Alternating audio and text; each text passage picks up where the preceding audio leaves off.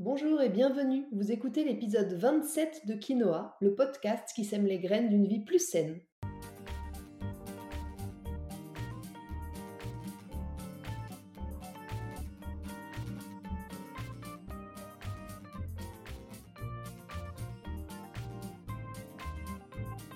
Je suis Julie Coignet, naturopathe et coach santé. Ma mission à travers ce podcast est de vous aider à retrouver ou à garder la santé en adoptant de nouvelles habitudes de vie plus saines et équilibrées. Chaque semaine, le jeudi, je vous propose de parler bien-être, forme et santé naturelle de façon simple et positive pour vous aider à reprendre votre santé en main. Dans ce 27e épisode de Quinoa, nous allons parler d'une période importante et incontournable de votre vie, mesdames, la ménopause. Vous êtes nombreuses, vous êtes trop nombreuses à vivre cette période dans la douleur et souvent le mal-être. Dans cet épisode, je vous explique ce qu'il se passe dans votre corps à ce moment-là et comment bien, mieux vivre naturellement cette étape de votre vie. Comme toujours, sachez que les conseils que je donne ici sont généraux. Ils ne s'adressent pas aux cas particuliers qui, eux, sont plutôt le sujet des consultations personnalisées. Allez, installez-vous bien, c'est parti pour l'épisode du jour. Pour commencer, j'aimerais préciser une chose. Malgré les troubles qui sont souvent associés à cette période, la ménopause, c'est pas un problème à régler, c'est plutôt un phénomène naturel à accompagner. Déjà, ça change tout. En tant que femme, on a la chance de connaître plusieurs phases dans notre vie. Tout commence à la puberté, c'est le début de notre vie hormonale, si on peut dire. Notre vie devient plus ou moins régie par nos cycles, nos hormones, la lune, et il faut bien l'accepter. Ensuite, on va entrer dans une phase qui va durer une grosse quarantaine d'années, avec des cycles menstruels plus ou moins réguliers et la possibilité, la grande chance de procréer. Puis vers 50 ans en moyenne, nos ovaires vont s'arrêter de fonctionner petit à petit.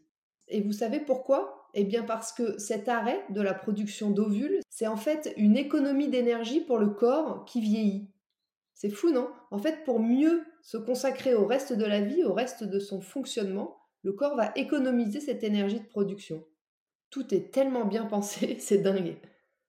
Mais attention, cet arrêt de la production d'ovules ne signe pas l'arrêt de notre vie de femme, qu'on se le dise. Je dirais même plutôt que c'est une période de transition, une période symbolique qu'on peut tout à fait bien vivre ou du moins accompagner le plus naturellement possible. À la ménopause, on entre dans une nouvelle phase, une phase de sagesse, un temps plus bénéfique qui nous invite à nous à revenir vers nous, Selon la médecine chinoise, l'étape de la vie d'une femme après la cessation totale des menstruations est appelée le second printemps. Je trouve ça trop cool comme nom, parce qu'en fait c'est hyper positif et ça sous-entend un renouvellement des énergies et de nouvelles possibilités. Alors qu'en Occident, la ménopause, qui signifie en grec la cessation des menstruations, c'est quand même pas aussi glamour et c'est pas non plus la même énergie. Nous, on est plutôt dans la fin de quelque chose, un arrêt des règles, un vieillissement, alors qu'en Asie, ils sont sur le début de quelque chose d'autre. Le second printemps, ça évoque plutôt un nouveau départ, je trouve. Alors à vous de choisir votre camp, hein, mais moi perso, je préfère largement la vision de la médecine chinoise sur ce coup. Et puis du coup, c'est déjà moins un problème à régler, vous voyez le truc? C'est plutôt un passage à prendre. Encore et toujours, c'est une question de perception et une question d'angle de vue. Après, je reconnais que c'est pas toujours simple d'envisager la ménopause sereinement parce que c'est une période qui est quand même souvent liée avec des turbulences et puis en plus qui subit tout un tas de croyances, de fausses croyances même souvent, mais qui la rendent plus ou moins redoutable pour celles qui s'en rapprochent. Alors, pensez à voir le verre plutôt à moitié plein. La ménopause, ça peut aussi être synonyme de libération, de simplification, de soulagement pour certaines femmes qui sont atteintes de syndrome prémenstruel, d'endométriose ou d'autres troubles liés aux règles par exemple. On va voir maintenant concrètement comment ça marche. Donc comme je le disais, la ménopause, elle arrive en moyenne à 51 ans.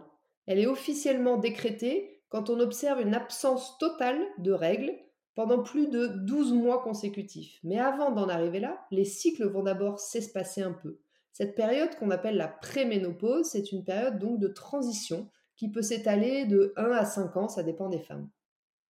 Pendant cette période, les ovaires vont donc cesser progressivement de fonctionner. C'est un peu ça l'idée. Hein.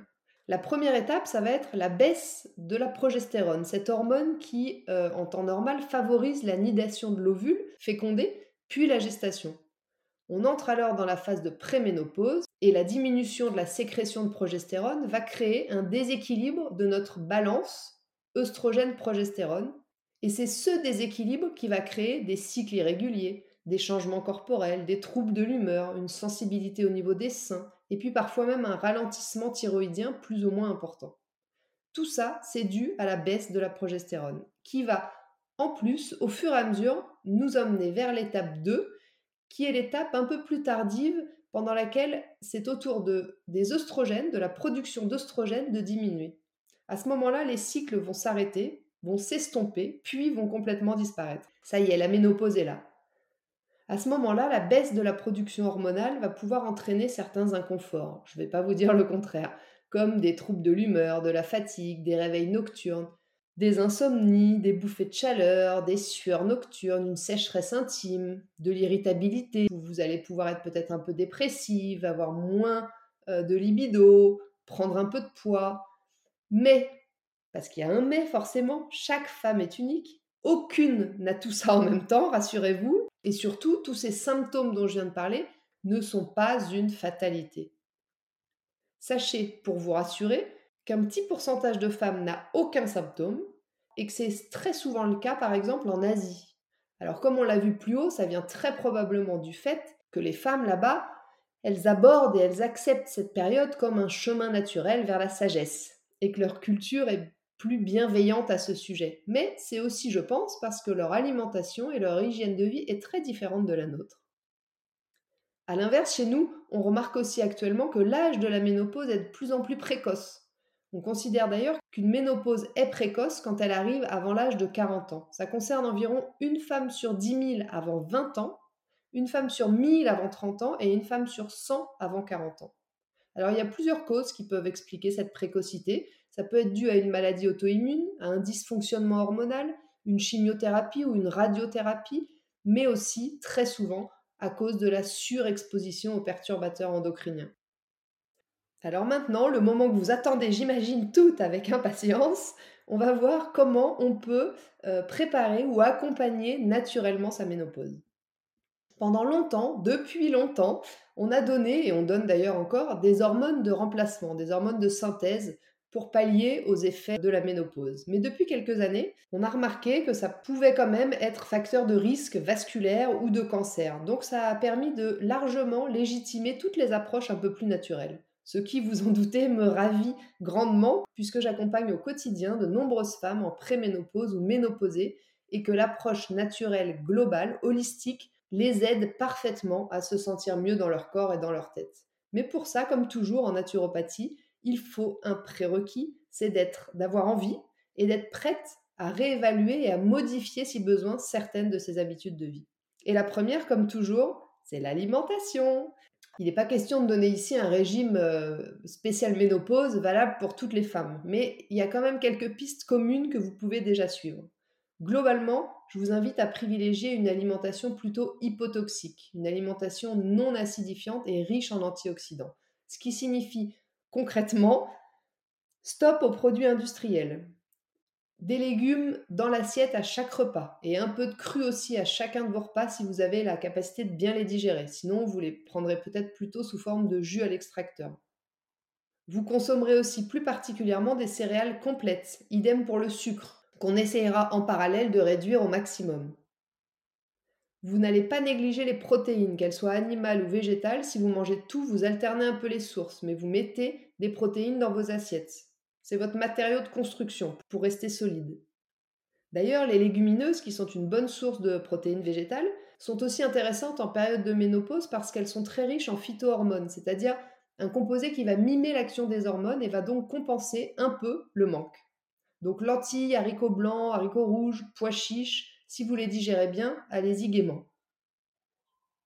Vous penserez aussi à booster vos assiettes avec du bon gras, riche en oméga 3, pour limiter les bouffées de chaleur et améliorer votre euh, équilibre émotionnel et l'hydratation de votre peau et de vos muqueuses. Vous mettrez donc sur vos plats en assaisonnement de l'huile de lin, de colza, de chanvre, de cameline par exemple. Mais vous pourrez aussi consommer de l'avocat de temps en temps, des oléagineux, amandes, noix, noisettes, et puis des petits poissons gras du type sardines, maquereau, hareng. Pensez aussi à croquer 2-3 noix du Brésil par jour, elles sont hyper riches en sélénium, et le sélénium c'est un très bon antioxydant et un bon régulateur hormonal. Ensuite, vous boirez de l'eau, plutôt entre les repas, plutôt filtrée ou peu minéralisée si vous les choisissez en bouteille, comme la Montroucousse ou la Rosée de la Reine par exemple. Je vous conseille aussi d'éviter au maximum tous les aliments acidifiants et inflammatoires, comme les produits laitiers animaux, les desserts trop sucrés, les sodas, le café, le thé, l'alcool, la viande rouge, les céréales blanches raffinées. Et enfin, vous penserez à alléger vos dîners pour vous aider à euh, mieux vous endormir, à améliorer la qualité de votre sommeil et puis à diminuer les bouffées de chaleur nocturnes. En consultation, je conseille souvent de démarrer ce rééquilibrage alimentaire par une phase de détox, de nettoyage du foie. Parce que le foie, il a un rôle clé dans l'élimination du surplus hormonal et que c'est souvent lui le responsable de nombreux troubles. Donc dites-vous bien que veiller à garder un foie en santé, ça vous évitera plein de symptômes trop envahissants. Ensuite, vous veillerez bien sûr à avoir une hygiène de vie globale plus adaptée à cette nouvelle phase de votre vie. Et la principale chose va être de pratiquer une activité physique régulière pour limiter la prise de poids bien sûr, mais aussi les pertes osseuses et musculaires. On sait que nos cellules se renouvellent moins vite et moins bien plus on va avancer en âge. Ça, c'est la vie. Mais on peut ralentir le processus en restant active. Marcher, courir, faire du yoga, faire du vélo, aller à la piscine, danser, peu importe, mais soyez active. Et c'est aussi hyper important pour votre santé cardiovasculaire. Jusqu'à maintenant, le sport, c'était bon. Mais après 50 ans, c'est vraiment la clé pour vieillir en forme et en bonne santé. La sédentarité, c'est fatal. Et j'exagère pas, je vous assure. Parce que bouger, c'est stimuler l'activité de vos organes émonctoires, ce qui élimine les toxines. C'est aussi entretenir votre souplesse, votre circulation, votre oxygénation, votre minéralisation. Et puis encore retarder le vieillissement, tout en aidant à mieux gérer son stress, ses anxiétés et sa nervosité. Vous êtes convaincu là, non? Pour profiter de tout ça, je vous recommande au moins 30 minutes par jour ou alors une heure trois fois par semaine. Et en bonus, si vous pouvez plutôt bouger en nature, c'est vraiment le top parce que la nature, elle reconnecte à soi, elle favorise l'oxygénation et puis le, le bon moral, le bon état d'esprit. Une fois que vous aurez fait les réformes nécessaires dont on vient de parler, vous devriez déjà voir disparaître une bonne partie de vos troubles. Mais parfois, il sera peut-être nécessaire de s'appuyer sur des plantes et sur la micronutrition pour accélérer ou aider le changement. Les plantes, elles sont nombreuses à pouvoir vous aider, mais il appartient à chacune, à chaque femme, de trouver son combo parfait selon ses besoins. Pour toutes, voici quelques plantes et compléments spécial ménopause qui pourront généralement déjà apaiser certains de vos troubles quotidiens. Premièrement, les bourgeons de pommier et de framboisier. Ils vont permettre d'augmenter la production de progestérone et de diminuer les bouffées de chaleur en phase 1. Vous mettrez 10 gouttes de chaque dans un verre d'eau 3 fois par jour. Deuxièmement, l'hydrolat de menthe poivrée. Pas l'huile essentielle, hein, j'ai bien dit l'hydrolat. En cas d'urgence de bouffée de chaleur, pour vous rafraîchir et enrayer immédiatement la bouffée. Vous ferez deux pchites sur le thorax, le cou et le visage. Troisièmement, la sauge et la marjolaine en infusion. La première, la sauge pour lutter contre les bouffées de chaleur et la marjolaine pour vous détendre, pour faciliter votre sommeil et puis améliorer votre digestion. Quatrièmement, le chatavari. Cette plante est une plante ayurvédique qui est géniale. Elle agit sur tous les troubles qui sont liés à la ménopause, aussi bien les bouffées de chaleur que l'humeur, la sécheresse ou la libido. Vous prendrez deux gélules dosées à 250 mg au petit déjeuner et deux au dîner. Au niveau des compléments alimentaires, je vous recommande dans un premier temps de vous complémenter en vitamine D. La vitamine D, elle est indispensable en prévention de l'ostéoporose, mais aussi pour apaiser les baisses de morale qui accompagnent parfois cette période. Je recommande bien sûr de la vitamine D3 naturelle. Et vous penserez aussi à faire régulièrement des cures de magnésium pour accompagner votre stabilité émotionnelle, si vous voyez ce que je veux dire. Mais aussi parce qu'une carence en magnésium va empêcher de bien assimiler la vitamine D. Enfin, vous pourrez aussi faire des cures de zinc qui contribuent au bon fonctionnement hormonal et puis qui est moins bien assimilé avec l'âge. Bon, j'espère maintenant que dans votre tête c'est bien clair. La ménopause n'est pas un problème à régler. Les substituts hormonosynthétiques ne sont pas incontournables et il existe des alternatives douces et naturelles à tous vos maux de la ménopause. Mais ce n'est pas tout. Avant de conclure, j'aimerais m'arrêter sur un dernier point non des moindres, l'aspect psychologique de la ménopause. Comme on l'a déjà un petit peu vu plus haut, cette étape qui est incontournable de notre vie de femme porte une forte connotation négative dans nos pays occidentaux.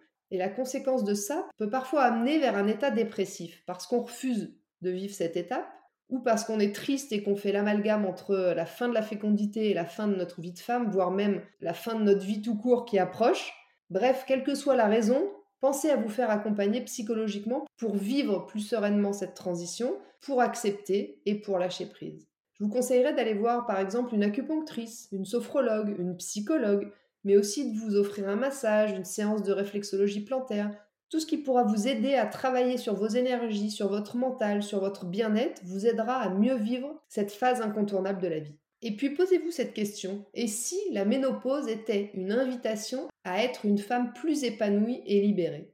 Vous ne devez pas laisser les désagréments de la préménopause et de la ménopause vous gâcher la vie. C'est une étape importante dans la vie d'une femme. C'est l'occasion de remettre à plat le sens de notre vie, nos envies profondes, et puis aussi peut-être de redémarrer sur de bonnes bases en ajustant son hygiène de vie. Pour vous y aider, mais aussi pour vous soutenir selon vos besoins personnalisés dans cette période, limitez vos inconforts, votre prise de poids et autres, pensez à consulter votre naturopathe préféré. Voilà, ça y est, l'épisode 27 de Quinoa touche à sa fin. Je vous remercie de m'avoir écouté jusqu'ici. J'espère qu'il vous a plu et qu'il vous aura donné des clés pour mieux vivre ou anticiper cette étape incontournable de votre vie qu'est la ménopause. Si vous pensez que cet épisode peut intéresser vos amis, n'hésitez pas bien sûr à leur faire suivre ou à le partager sur vos réseaux sociaux. Si vous n'avez pas pu prendre de notes, vous retrouverez le contenu de ce podcast retranscrit par écrit dans l'article de blog dédié à l'épisode sur mon site juliecoignet.com. Je vous invite également à vous abonner à ma newsletter pour ne rater aucun épisode du podcast, mais aussi pour suivre mon actualité et profiter de conseils exclusifs chaque semaine directement dans votre boîte mail. La semaine prochaine, dans l'épisode 28 de Quinoa, nous parlerons de comment bien vous préparer aux fêtes de fin d'année pour ne pas trop surcharger votre foie et ou euh, ruiner l'équilibre sain que vous avez déjà commencé à mettre en place. Je vous donnerai tous mes conseils pour bien vivre le avant, le pendant et le après les festivités. En attendant, si vous voulez me faire un petit coucou ou échanger, j'en serais ravie et je vous invite à me rejoindre sur Instagram juliecoignet-du8 naturopathe. Et n'oubliez pas, comme le disait très bien l'abbé Pierre, il ne faut pas attendre d'être parfait pour commencer quelque chose de bien. À bientôt